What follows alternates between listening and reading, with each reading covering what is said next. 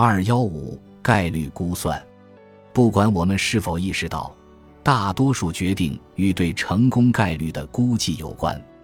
当我们认为天气不错时，会计划去野餐；我们参加认知心理学课程是期待获得某些回报。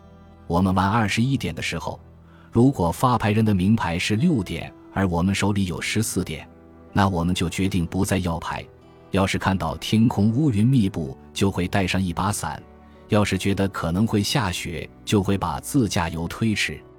某一事件发生的概率，有些情况下是根据数学方法计算出来的，而其他时候可能仅仅是根据以前的经验决定的。我们很可能会这么认为：既然我们的决定建立在粗略的数学概率的基础上，那么我们在以上情况中的行为就是符合理性的。但是我们的估计。准确到什么程度呢？或者换句话说，我们自认为按照理性行事，那么做起事来又怎么会这么傻呢？下一节我们会在一定程度上解答这个问题。特维尔斯基和卡尼曼在他们一系列的研究中发现，人们根据既有经验做决定时，有时就会得出拙劣的结论。有一个实验中，他们向参与者问了如下问题。英语中以 K 开头的单词多还是第三个字母是 K 的单词多？哪种病更有可能造成死亡？乳癌还是糖尿病？如果某户人家有三个男孩和三个女孩，那他们的出生顺序更有可能是 B B B G G G 还是 B G G B G B？以上这些问题都有正确答案，不过人们的直觉或者猜测估计一般都是错误的。比如，当问到字母 K 的那个问题，更多的人会说以 K 开头的单词多于第三个字母是 K 的单词，这和事实正好相反。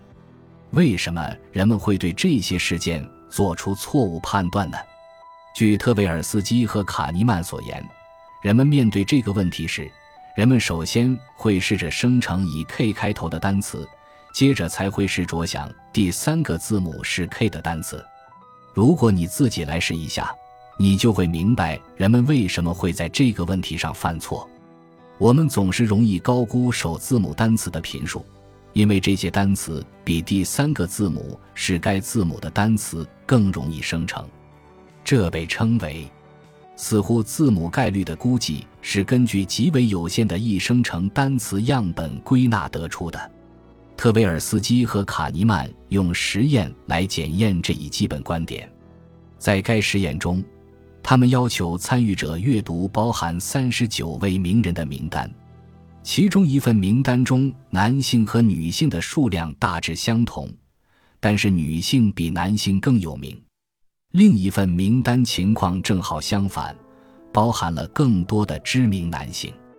参与者要回答名单中男性多还是女性多，两种情况下，参与者都大大高估了更为知名的性别的人数，尽管事实上两者的人数大致相等。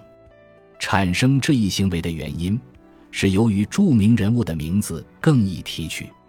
其他研究者也使用可及性假设来解释日常知识估计中的错误。在一项研究中。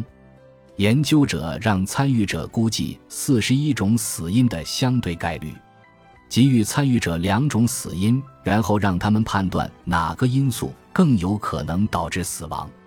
最容易被错误判断的选项是那些广为人知的死因，例如事故、癌症、肉毒杆菌中毒和龙卷风被判断为常见死因。